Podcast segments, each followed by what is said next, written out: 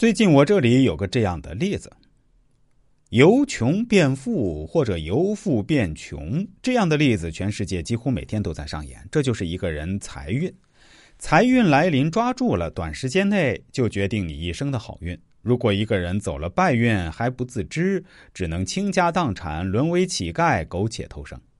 财运这两个字儿不简单，正是小钱靠挣，大钱靠命。一个人有没有财运，财运有多大，什么时间会走财运，在什么地方、什么方位求财，能发哪种财，什么时间会破财耗财，所有这些都存在一个人的八字里面。有的人本来有很大的财运，可是由于不清楚自己做什么能发财，做了自己命中忌讳的行业，结果白白错过财运。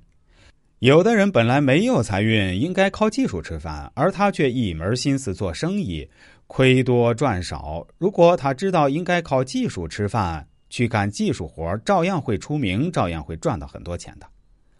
最近有这样一个现成的例子。一位普通青年在九十年代突然发了横财，成了全国年轻的富豪。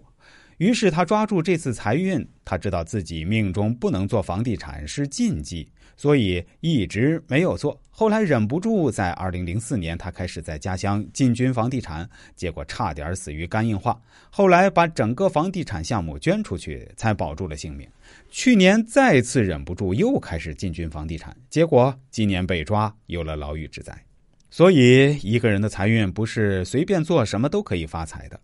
根据八字提供的信息，做对了行业，事倍功半；不想赚钱都难。如果做错了行业，财运也会变成灾难。凡是一个正常人，没有不想求财富的。所以，人们所从事的任何行业，其中的之一就是求财。有的人为了求财生存，甚至违心去做自己并不喜欢的行业。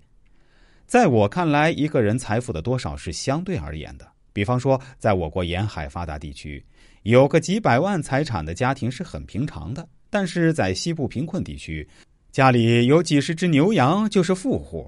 所以，地理位置对人的财富影响也很重要。一个国家的财运也会随着大运流年的变化而变化。哪个区域会发财，哪个区域经济会衰退，都可以预测出来。到经济转旺的区域求财，财来的相对容易些。另外，一个人所从事的行业很重要，干这行可能赚钱，干那行就有可能赔钱。反映在时间上也有应期。新开张时冷冷清清，刚准备关门，生意却突然好了起来。有的是前段时间生意很好，这段时间却很差。